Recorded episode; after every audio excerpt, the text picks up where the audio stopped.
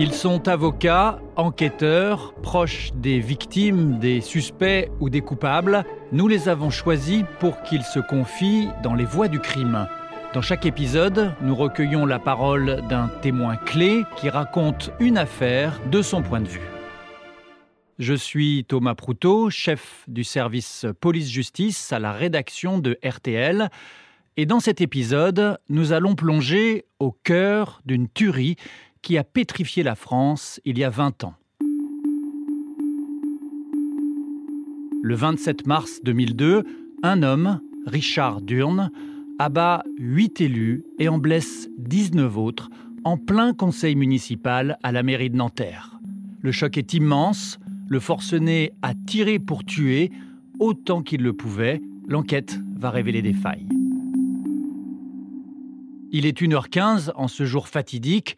Les discussions sur le budget se sont éternisées dans la salle du Conseil. Le public s'est dispersé, mais un homme est resté jusqu'au bout. Il est assis, seul, sur les gradins. Quand les élus commencent à rassembler leurs affaires, il se lève, descend les marches et sort une arme. À 37 reprises, Richard Durne tire avant d'être maîtrisé.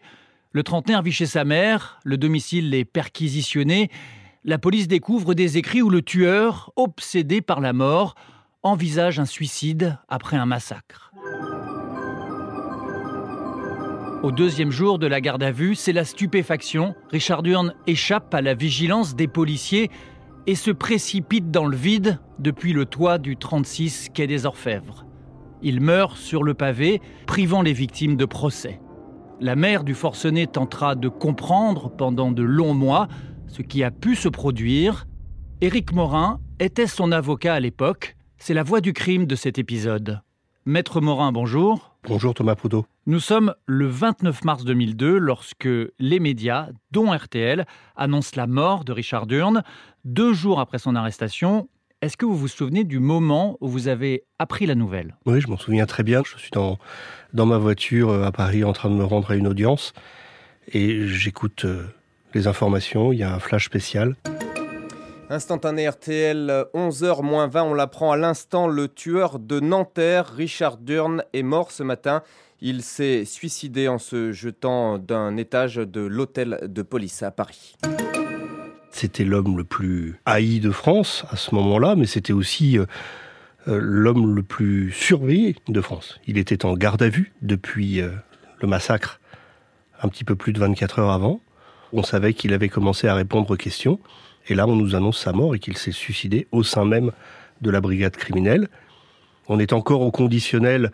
Je me souviens, il se serait jeté du toit parce qu'il va falloir euh, que les journalistes euh, puissent confirmer euh, le détail des informations. Et c'est c'est l'impensable. On est au-delà de la stupéfaction. Il y a quelque chose de non seulement d'inédit, mais de d'impensé et d'impensable. Comment est-ce que vous êtes amené à rencontrer la, mère de Richard Durne qui va faire appel à vous comme avocat? Alors suite au décès de son fils, elle en est informée. Les journalistes avaient retrouvé euh, son adresse déjà, elle s'était un petit peu exprimée, elle avait, euh, elle avait dit euh, tout le malheur qui s'abattait sur sa famille et, la peine qui était la sienne suite à la tuerie. Et elle s'adresse à l'ordre des avocats à Paris pour avoir un avocat. Et c'est le bâtonnier de Paris qui me désigne au titre de la commission d'office pour être l'avocat de la mère de Richard Durne, qui à ce moment-là est absolument persuadée qu'on a tué son fils. Elle veut savoir comment on l'a tué. Elle se pose même pas la question est-ce qu'on l'a tué? Pour elle, on l'a tué. Elle a, elle a un passé euh, dans l'Europe de l'Est, à une époque euh, avant la chute du mur où euh, la police était une police politique. Elle a des réflexes de cet ancien régime et elle veut savoir comment et pourquoi on a tué son fils. Cette mère, elle porte aussi à ce moment-là le poids du, massacre qui vient d'être commis. Est-ce qu'elle vous parle de ça, de, son fils, de ce qu'elle a pu voir venir ou pas venir? Pour elle, c'est un chaos qui s'ajoute à un autre chaos. Euh, les, 48 heures que la mère de Richard Durne a, vécu, effectivement, c'est quelque chose à la fois où, son fils est devenu le, l'ennemi public numéro un et, en même temps, elle le perd sans l'avoir revu, d'ailleurs, à peine 36 heures plus tard. Toute la difficulté à ce moment-là pour elle, c'est de faire le tri dans cette émotion euh, intense. Son fils vivait chez elle, dans une relative indifférence entre eux. Euh, chacun avait sa vie, on est dans un milieu extrêmement modeste. Euh, il était plutôt euh, enfermé dans sa chambre. Euh, lorsqu'il partait, elle savait pas où est-ce qu'il allait. Lorsqu'il rentrait, elle savait pas à quelle heure. Donc il y avait une sorte de, de relation un petit peu compliquée avec ce, ce, fils déjà âgé pour vivre chez sa mère et cette mère qui continuait un petit peu à survivre à travers des petits boulots. Donc elle voit bien qu'elle a un fils peu communicatif. Elle n'utilise pas le mot, mais ça veut dire taciturne. Et euh, elle sait pas trop ce qu'il fait. Et ils ont quand même des relations un petit peu conflictuelles. Vous acceptez tout de suite de la défendre? J'accepte évidemment de la, défendre. J'essaye de lui faire comprendre que la police n'a pas tué son fils. J'ai pas l'information de manière sûre, mais je n'ai pas le même réflexe d'ancien régime soviétique qu'elle. Et euh, en revanche, je lui dis qu'il y a manifestement une, faille. Revenons euh, un peu en arrière, si vous voulez bien dans la salle du conseil municipal ce soir du 26 mars 2002. Euh, Là, il est 1h du matin. Quel est l'objet de la réunion qui se tient si tard et qu'est-ce qui se produit? C'est un conseil municipal euh, d'une ville euh, importante, comme on en a des milliers dans nos communes en France. Les conseils municipaux de villes de cette taille-là se terminent régulièrement entre 23h et 1h du matin. Il n'y a rien d'anormal. Ce qui est intéressant quand même, c'est que Richard Durn était là manifestement depuis le début. C'était un visage familier. Voilà, pas connu, mais c'était un visage familier. Il venait de temps en temps. Il avait rendu des petits services à la mairie. Il avait euh, tracté un petit peu pour la majorité euh, municipale.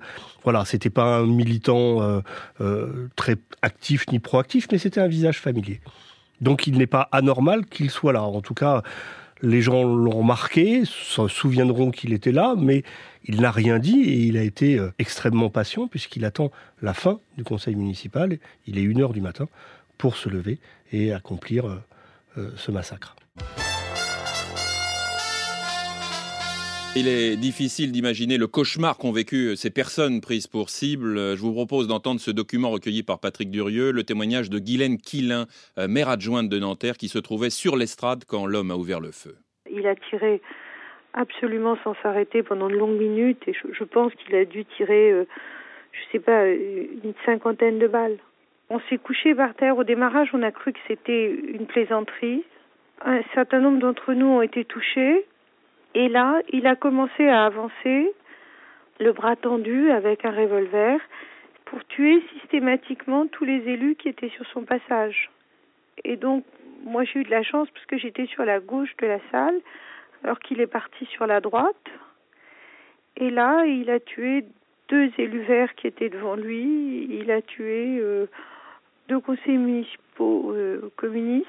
Et puis après, il, il est allé vers la tribune et il a commencé à tirer sur les maires adjoints. Alors là, on l'a maîtrisé. Une première fois, un, élu a réussi à lui jeter une chaise. Ça l'a un petit peu déstabilisé. On a réussi à le bloquer. Mais à ce moment-là, il a sorti une autre arme. Il a recommencé à tirer.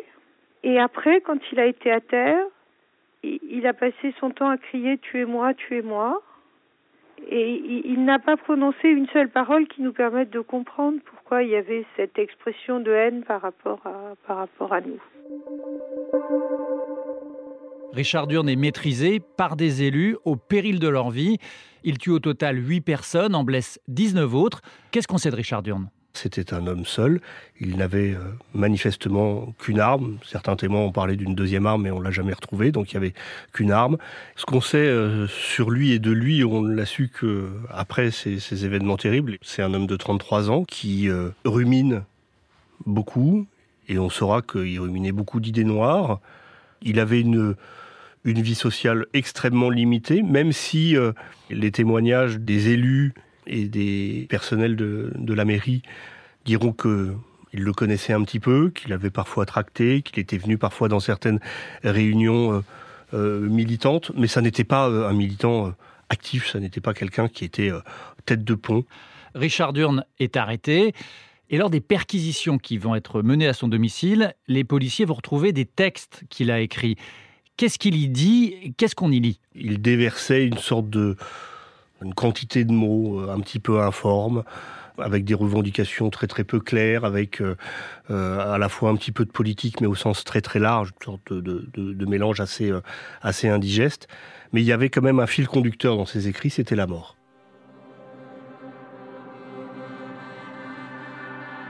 C'est quelqu'un qui était hanté par la mort, la mort des autres et sa propre mort aussi. Il, n'avait pas une grande estime de lui-même. Il le dit, je suis un raté. Euh, euh, il y a d'autres passages aussi où il est sur, ce, sur cette thématique-là. Considère qu'il a 33 ans, qu'il n'a pas réussi euh, sa vie. Et, quand il parle d'une élite, quand on parle d'élus locaux, on voit bien qu'il y a un énorme décalage entre l'idée qu'il se fait d'une élite et puis de sa vie de tous les jours. C'est du jamais vu en France, une tuerie au sein d'un conseil municipal. C'est du jamais vu, euh, d'abord parce que les tueries, on va les appeler comme ça, ne sont pas habituelles et ne sont pas régulières euh, en France euh, à cette époque-là. On, pense bien évidemment aux, attentats parisiens ou niçois qui arriveront plus tard, mais c'est inédit à la fois dans le bilan et en même temps dans, dans l'endroit, dans le symbole qu'on a voulu viser et qui n'est pas anodin. Et là, le, symbole, il était, il était voulu par Richard Durn, si on en croit euh, ses écrits. Il n'est pas allé là par hasard, il n'est pas allé au marché de Nanterre, il n'est pas allé euh, sur les rues piétonnes ou passantes.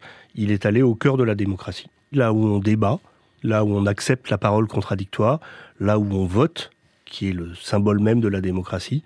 Et c'est délibérément dans cet endroit-là, dans cette agora euh, démocratique qu'il a voulu euh, perpétrer euh, actes. Le drame a été évoqué à l'ouverture du Conseil des ministres où le président a exprimé l'émotion des autorités de la République. Lionel Jospin a téléphoné à nouveau cet après-midi à la maire communiste de Nanterre. De nombreuses personnalités comme Robert Hue, François Hollande, François Bayrou ou Charles Pasqua président du Conseil général des Hauts-de-Seine, se sont rendus sur place. La classe politique dénonce et déplore cet acte de folie meurtrière. Pour Noël Mamère, un acte isolé qui n'est pas significatif de notre société. Ce matin sur RTL, Alain Madelin évoquait pourtant une dérive à l'américaine. En tout cas, à trois semaines et demie du premier tour de la présidentielle, Lionel Jospin refuse tout amalgame entre l'acte de folie et la délinquance de tous les jours. Sur ce même thème, on écoute François Hollande, le premier secrétaire du PS pour les jours qui viennent, c'est évident que chacun doit avoir de la retenue dans, ses propos par rapport euh, à ce qu'est euh, aujourd'hui une tragédie pour euh, des familles, pour un conseil municipal, pour une ville même, comme Nanterre, et bien plus loin par rapport à, toutes celles et tous ceux qui ont vu des images effroyables et qui ont gardé de ces moments-là une émotion qui ne peut pas disparaître. On est en pleine campagne présidentielle à ce moment-là. Très vite d'ailleurs, le, président et le Premier ministre vont, venir sur les lieux et le sujet va s'inviter dans la campagne. Oui, et puis on n'est pas dans n'importe quelle campagne. Alors avec le, recul, on est dans cette campagne de 2002 qui viendra euh, mettre euh, au deuxième tour euh, Jean-Marie Le Pen contre Jacques Chirac. Ça n'est pas non plus anodin lorsqu'on fait, on se regarde un petit peu dans le, dans le rétroviseur et qu'on se souvient de, cette période-là. On est trois semaines avant le premier tour. On est dans la campagne officielle. Euh, il est évident qu'il faut à la fois euh, pour euh, les hommes politiques, qui étaient aux commandes à l'époque, essayer de, de rassurer la population, de venir défendre haut et fort la démocratie, mais de faire en sorte que toutes les failles qui seraient susceptibles d'être découvertes ne, ne fassent pas trop tâche. Alors parmi ces failles, il y a l'arme de Richard Durn. D'où vient-elle? Ce qui est clair, c'est qu'il n'avait pas le droit de la porter, ni de la détenir, parce qu'il avait fait du, tir sportif, qu'il y avait eu des, incidents, qu'il était suivi aussi par euh, une psychologue, qu'il avait eu aussi des incidents avec cette arme, avec cette psychologue, et qu'il euh, avait été décidé de lui retirer ce port d'arme. C'est une décision administrative qui n'a pas été suivie des faits, en tout cas qui n'a pas été suivie d'exécution il n'a pas non plus rendu volontairement son arme, mais c'était euh, à l'autorité de, venir s'assurer qu'il n'était plus en, possession de cette arme, et de fait, ben, il continuait à la détenir et à avoir des munitions et à pouvoir s'en servir.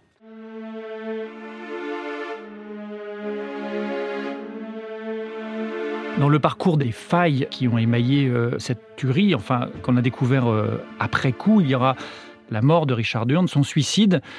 On va donc se transporter euh, là où ça s'est produit, au siège de la police judiciaire, à l'époque au 36 quai des Orfèvres à Paris. Et Richard Durn est placé en garde à vue.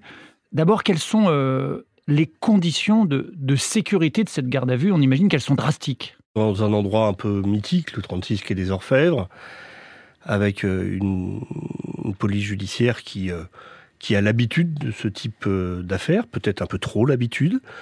On est aussi dans des locaux vétustes, ce n'est pas pour rien que quelques années plus tard, on construira un, nouvel édifice pour accueillir euh, la police judiciaire et la brigade criminelle. On est en 2002, les personnes gardées à vue ne sont pas assistées d'un avocat à cette époque-là, c'est dire que le temps a passé. Ça n'arrivera qu'une petite dizaine d'années plus tard. Donc Richard Durne est seul, dans une cellule euh, adaptée. Théoriquement, lorsqu'il sort de cette cellule, il est entravé par des menottes et il est interrogé dans ces bureaux du quatrième étage, qui sont des bureaux en sous-pente, avec euh, un grand vasistas qui sert euh, à mettre de la lumière dans le, dans le bureau. On sait que le premier jour de son audition, puisque sa garde à vue pouvait durer jusqu'à 48 heures, il va euh, répondre aux questions de manière assez simple, assez claire, pas très labile, mais en tout cas, il n'y a pas de refus de répondre aux questions. Qu'est-ce que Richard Durn euh, dit justement aux policiers euh, Comment est-ce qu'il explique son geste puisqu'il parle beaucoup, vous le disiez? Il l'explique aussi mal qu'il écrivait euh, dans les écrits qu'on a retrouvés. C'est-à-dire que ça n'est pas très simple. Il y a à la fois quelque chose d'un peu revendicatif, il y a aussi quelque chose de l'ordre du, du, suicide provoqué. Il parle de suicide, il parle déjà de la mort.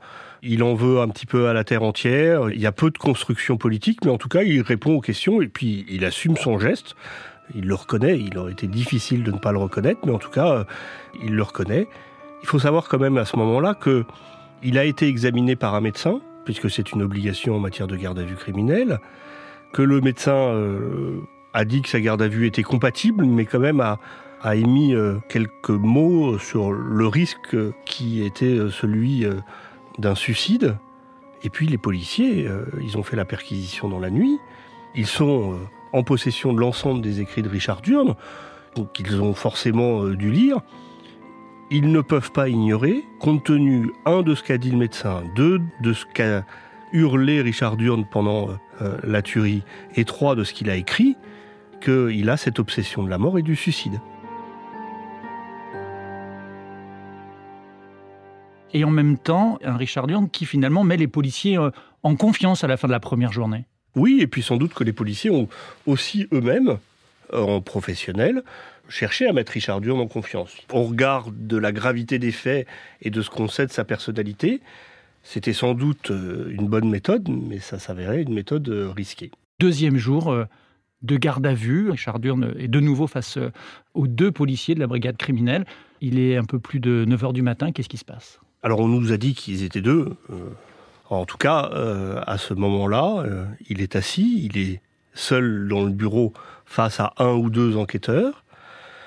Il n'est pas entravé, donc il n'est pas menotté. Il faut savoir que Richard Durn souffrait de, avait une double opération du ménisque, donc il, boitait, il ne pouvait pas euh, courir et s'élancer ou, sauter comme tout à chacun. Il est grand, il fait plus d'un mètre 80. Il vient de passer une nuit en garde à vue. Il vient d'accomplir la tuerie qu'il a commis. Il n'a pas beaucoup dormi. Eh ben, dans ce bureau, il trouve le moyen de se lever sans que personne ne réagisse euh, dans l'instant, de pousser sa chaise, de se diriger vers le vasistas, qui était encombré devant par un aquarium, d'enjamber malgré euh, ce léger handicap, mais réel, euh, et sa taille, la commode qui était devant, euh, d'ouvrir le vasistas et de se jeter de sa grande stature à travers le vasistas. Tout ce que je viens de décrire, c'est du temps dans une configuration où il ne doit pas être lâché des yeux, il doit être en permanence surveillé, et que sans doute que cette confiance que les policiers euh, du 36 quai des Orfèvres ont voulu instaurer, à un moment, cette confiance, c'est lui qui en a profité, et pas l'institution policière il y a un policier ou deux policiers qui disent qu'ils ont réussi à, l'attraper par la jambe, mais il était déjà euh, à l'extérieur. Et il tombe du haut du quatrième étage de ce bureau 414 du 36 quai des Orfèvres. J'essaye d'imaginer la scène euh, avec tous les policiers qui se mettent à hurler, qui descendent et qui dévalent les, les, quatre étages, qui arrivent dans cette cour et qui constatent euh, très rapidement le décès.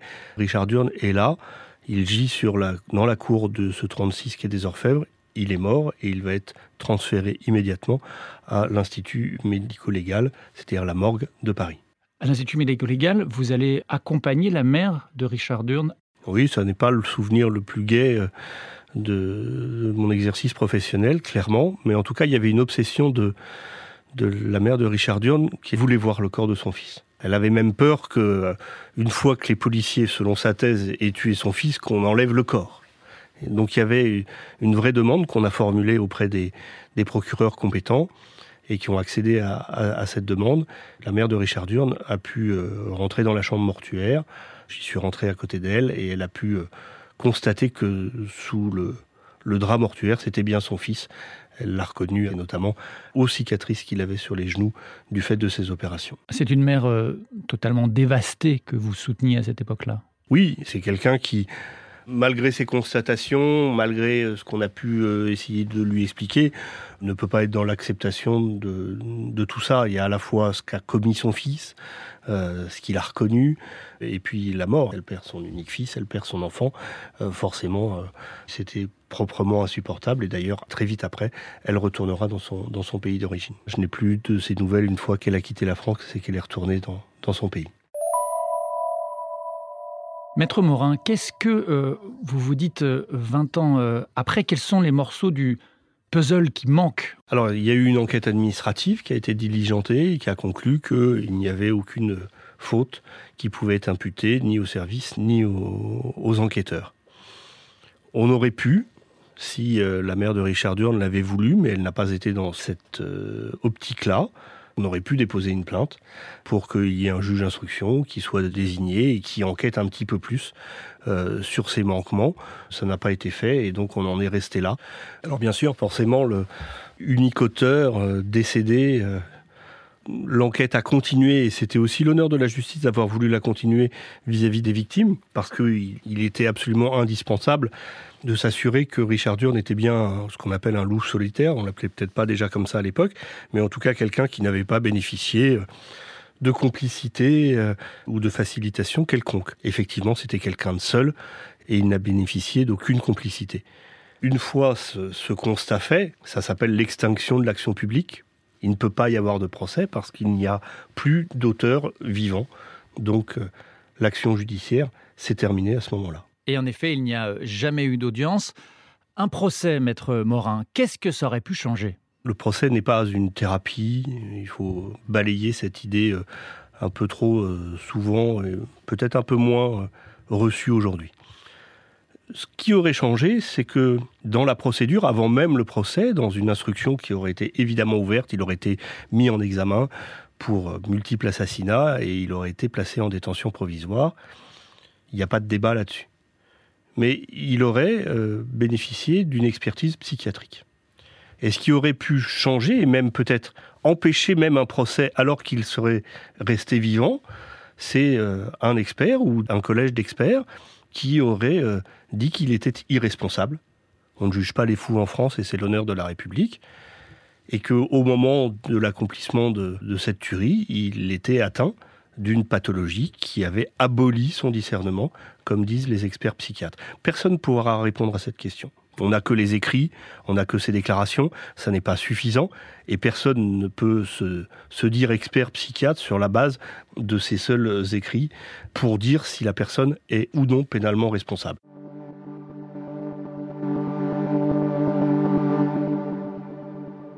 Est-ce qu'aujourd'hui, vous pensez qu'il serait considéré, en tout cas par la justice, comme euh, ayant commis un acte terroriste? Alors c'est un débat que j'ai déjà euh, eu avec certaines, euh, certaines victimes, certains survivants. La racine du mot terrorisme, c'est semer la terreur. Mais il faut, et c'est la jurisprudence qui nous le dit, il faut euh, un projet politique derrière. En tout cas, une idéologie.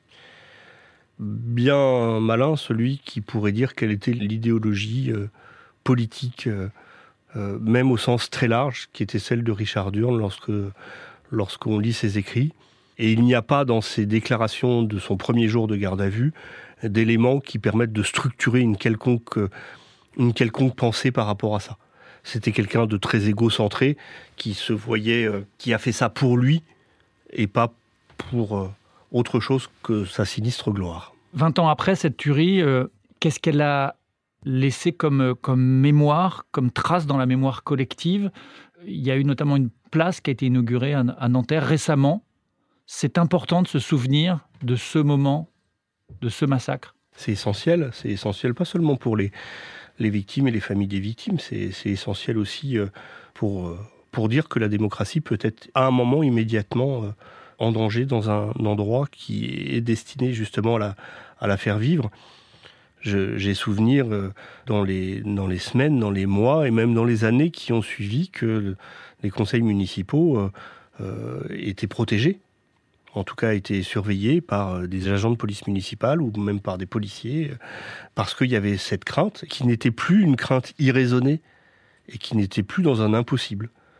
Et quand la, le débat démocratique est, protégé par la force et par la police, c'est qu'il y a un problème et que ça s'est ancré quand même dans la mémoire collective. C'est une affaire qui vous a euh, marqué, maître, euh, en tant qu'avocat? C'est une affaire que, je ne peux pas oublier parce qu'il y a eu justement cette succession entre l'horreur du 27 mars et, la stupéfaction du suicide qui fait que je suis rentré finalement par une porte dérobée dans ce dossier. Je n'étais ni l'avocat des victimes ni l'avocat de, Richard Durne. Je ne l'ai jamais rencontré.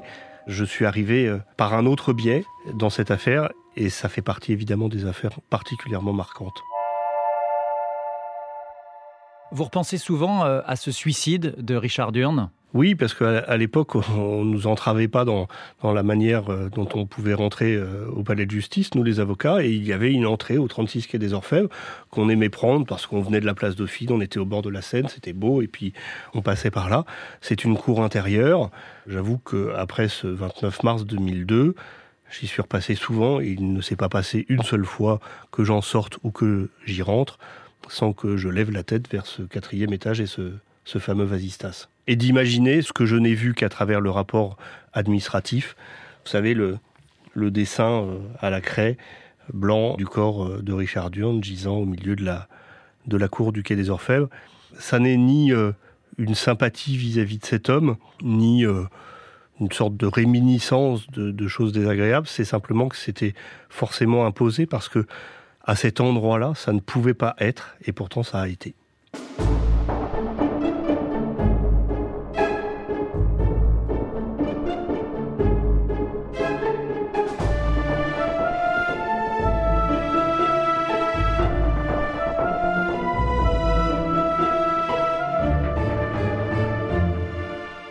Vous venez d'écouter l'épisode des Voix du crime consacré à la tuerie de Nanterre.